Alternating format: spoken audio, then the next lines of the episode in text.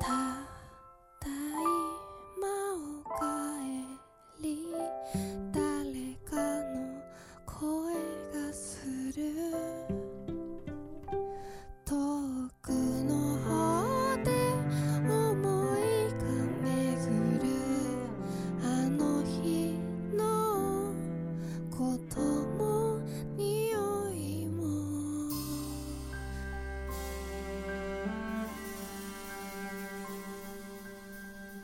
我们都是在时间的荒原上跋涉的旅者，每一岛族都是在用步履丈量生命。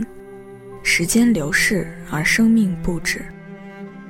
听众朋友们，大家好，欢迎收听本期《文海星空》，我是主播魏雨竹，我是主播王弘毅。今天我们为大家带来的是日本作家东野圭吾的作品《石生》。故事的开头。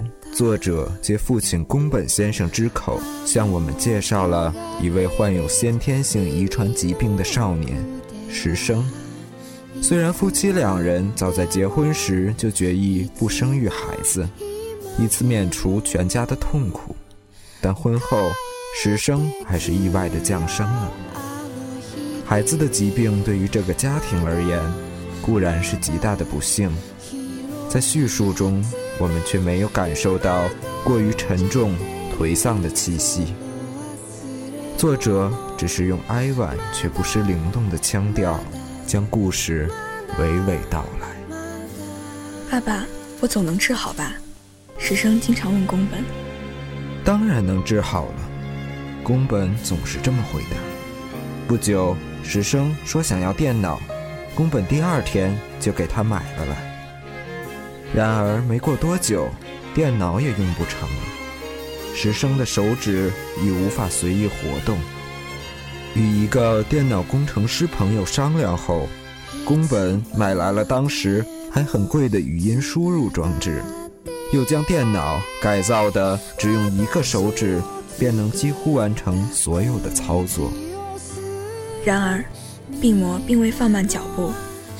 黑暗的命运毫不留情地降临到石生身上。渐渐的，他无法正常进餐，免疫力下降，心脏也开始出现障碍。不久，终于进入了最后阶段。石生明明醒着，却毫无反应，奇怪的发作越来越频繁。所幸意识清醒时，他似乎还听得见，因此，只要时间允许。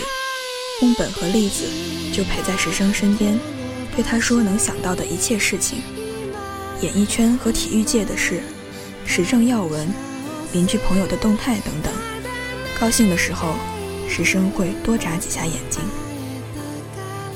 终于发展到了今天晚上，护士疾步走来，宫本的身体僵硬了，但好像与他们无关。护士从他们面前走过，宫本见状又坐了回去。你觉得把他生下来好？我，栗子将垂到前额的头发捋了上去。我想问问那孩子，有没有来到世上真好的感觉？幸福吗？恨不恨我们？可我问不出口。世间为人父母者。少有人不爱自己的孩子，但也许很少有人像这样问过自己的孩子：到世上走一回是什么感觉？你感到幸福？东野先生自己曾说：“到了我这个年龄，周围的朋友都有了孩子。问及生下孩子的原因时，所有人的回答都是顺其自然之类。”但我更想知道的是，他们能否在孩子面前自信地问：“作为我们的孩子，你觉得高兴吗？”孩子是否会回忆：“我非常庆幸有你们这样的父母。”其实是永远的谜。我一直想解开这一谜团，这便是实生的源头。生命的意义是个复杂的命题。然而，先天性疾病患者是否应当拥有出生的权利，这也是历来饱受争议的话题。关于生命伦理道德的问题，竟可以留到日后漫长的人生里去解释。但我们大多数人来到这个世界的第一个意义，就是成为父母的孩子。而出生于世是一件多么幸运的事，能够活着又是何其幸福。所以，哪怕活着的权利如此短暂，石生也依然会说：出生到世上，单单因为这个，就该心存感激。医院里愈发低迷的气氛，忽然迎来了出人意料的转折。在石生即将走到生命尽头的时候，父亲宫本先生忽然回忆起二十年前，自己就已经与儿子相识。听起来像是时间穿越的悖论，但于作者笔下写来，却带着温柔的说教意味。父与子的关系，仿佛在那时发生了某种角色的反转。儿子参与父亲年轻时的青春疯狂，引导他的愚蠢幼稚，甚至间接促成了他的未来。你也太单纯了，以为贫民区就人情敦厚。要我说，没有哪儿比那里更要小心提防了。那里的人个个居心叵测，平时都深藏不露，偶尔做些手脚，互相算计着过日子。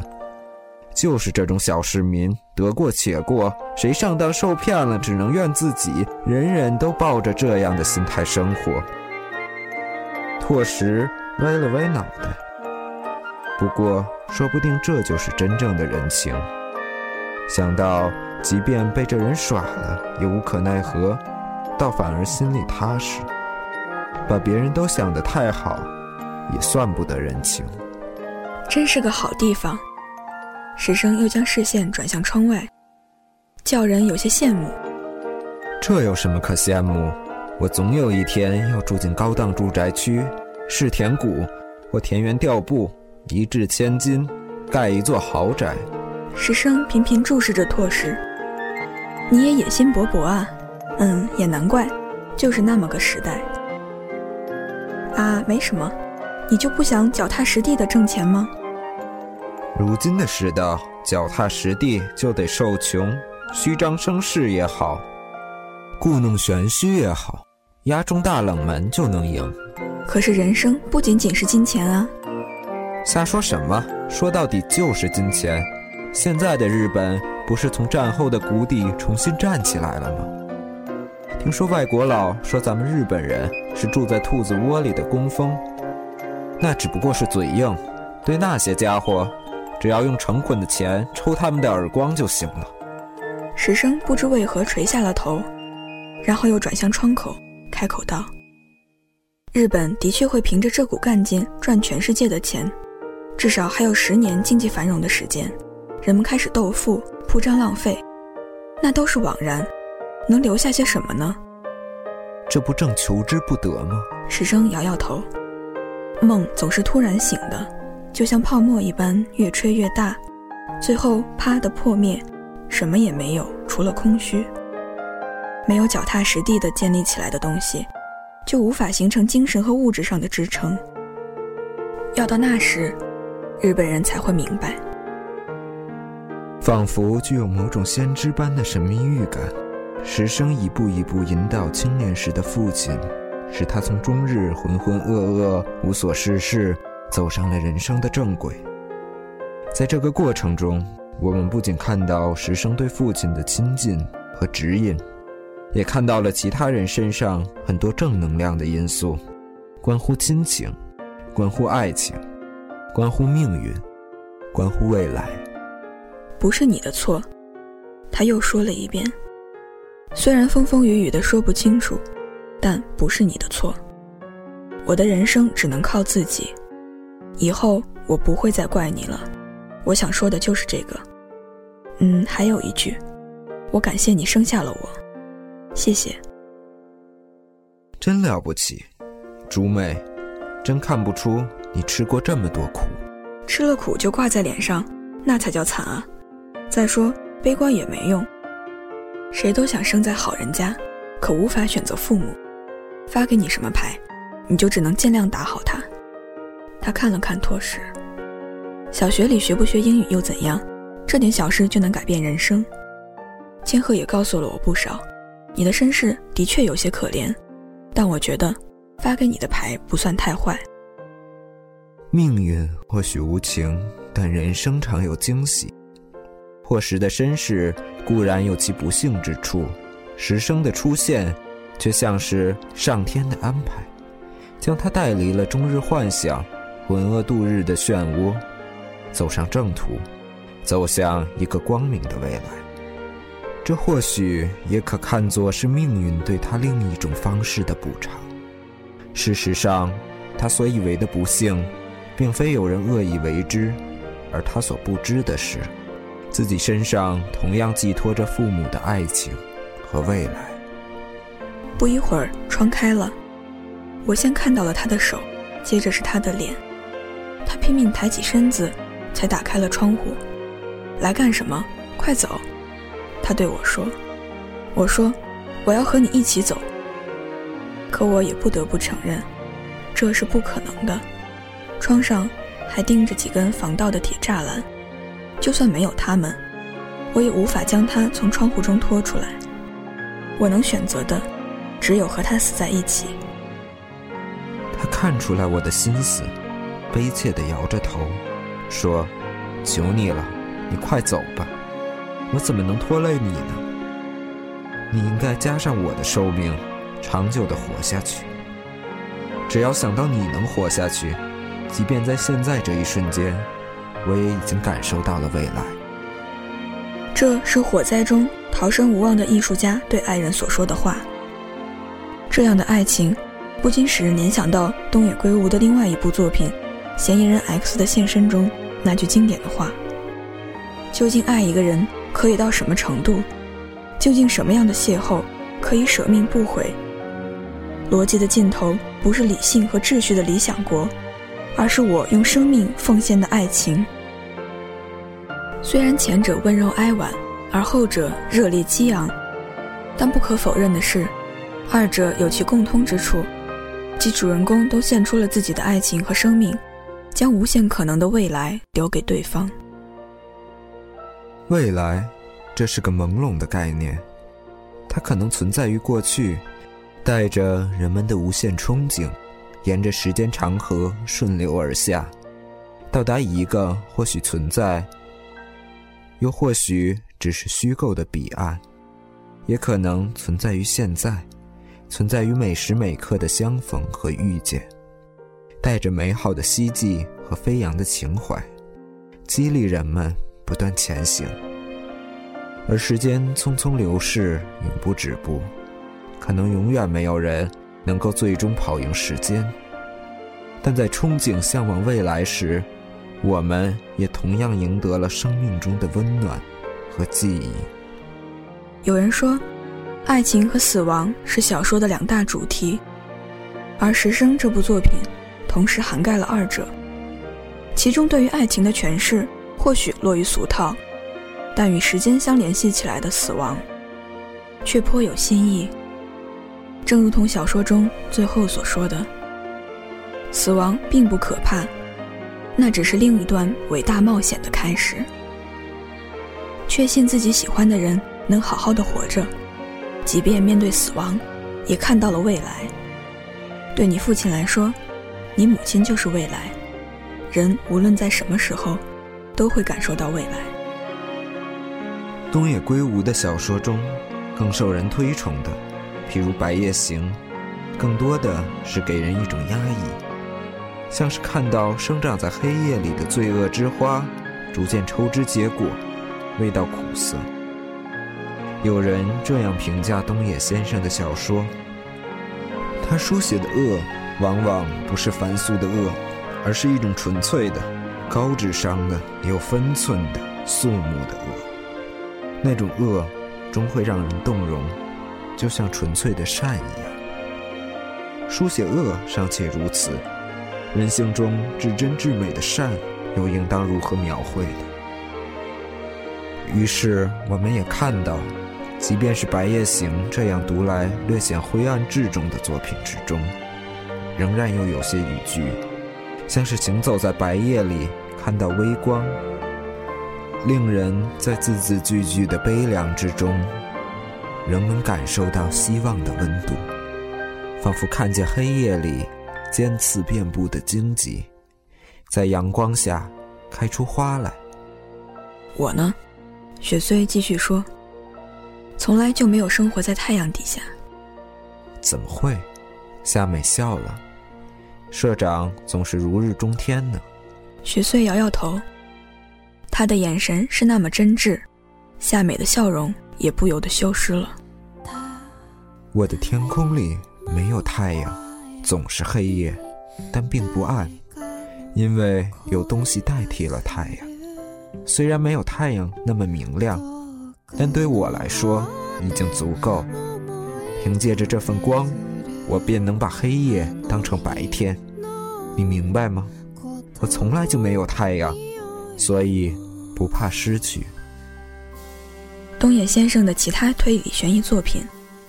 大多以这样深究人性的情节或题材取胜，而《十生》之中，虽然包含了其一贯擅长的推理元素，但更能直击人心的，或许是亲人之间跨越时空的默契和感应，以及作者对于亲情的诠释。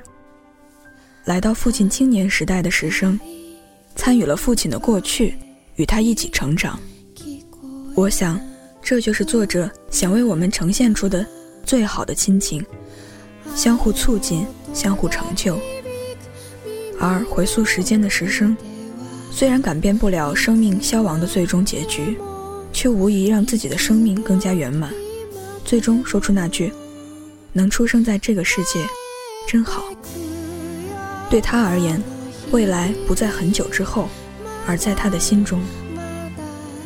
无论是怎样短暂的一个瞬间。只要有活着的感觉，就有未来。我告诉你，未来不仅仅是明天，未来在人心中。只要心中有未来，人就能幸福起来。时生，这个名字本身，仿佛就带有某种庄重的宿命感。时间如流沙般沉淀了生命，生命的精彩，也在不断充实着时间。而我们。都是在时间的长河中执着跋涉的行者，都希望生而圆满，死而无憾。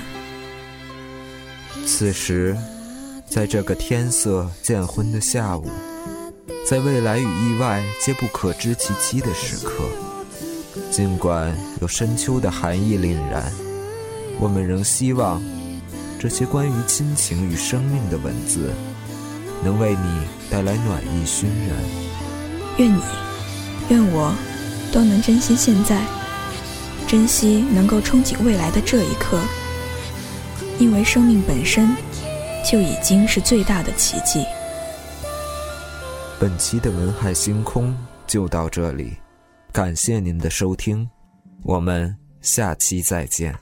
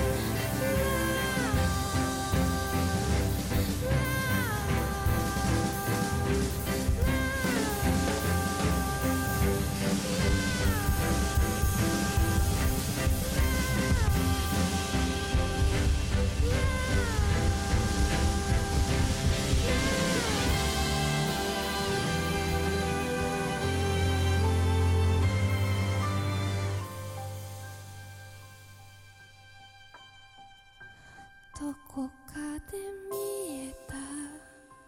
その仕草を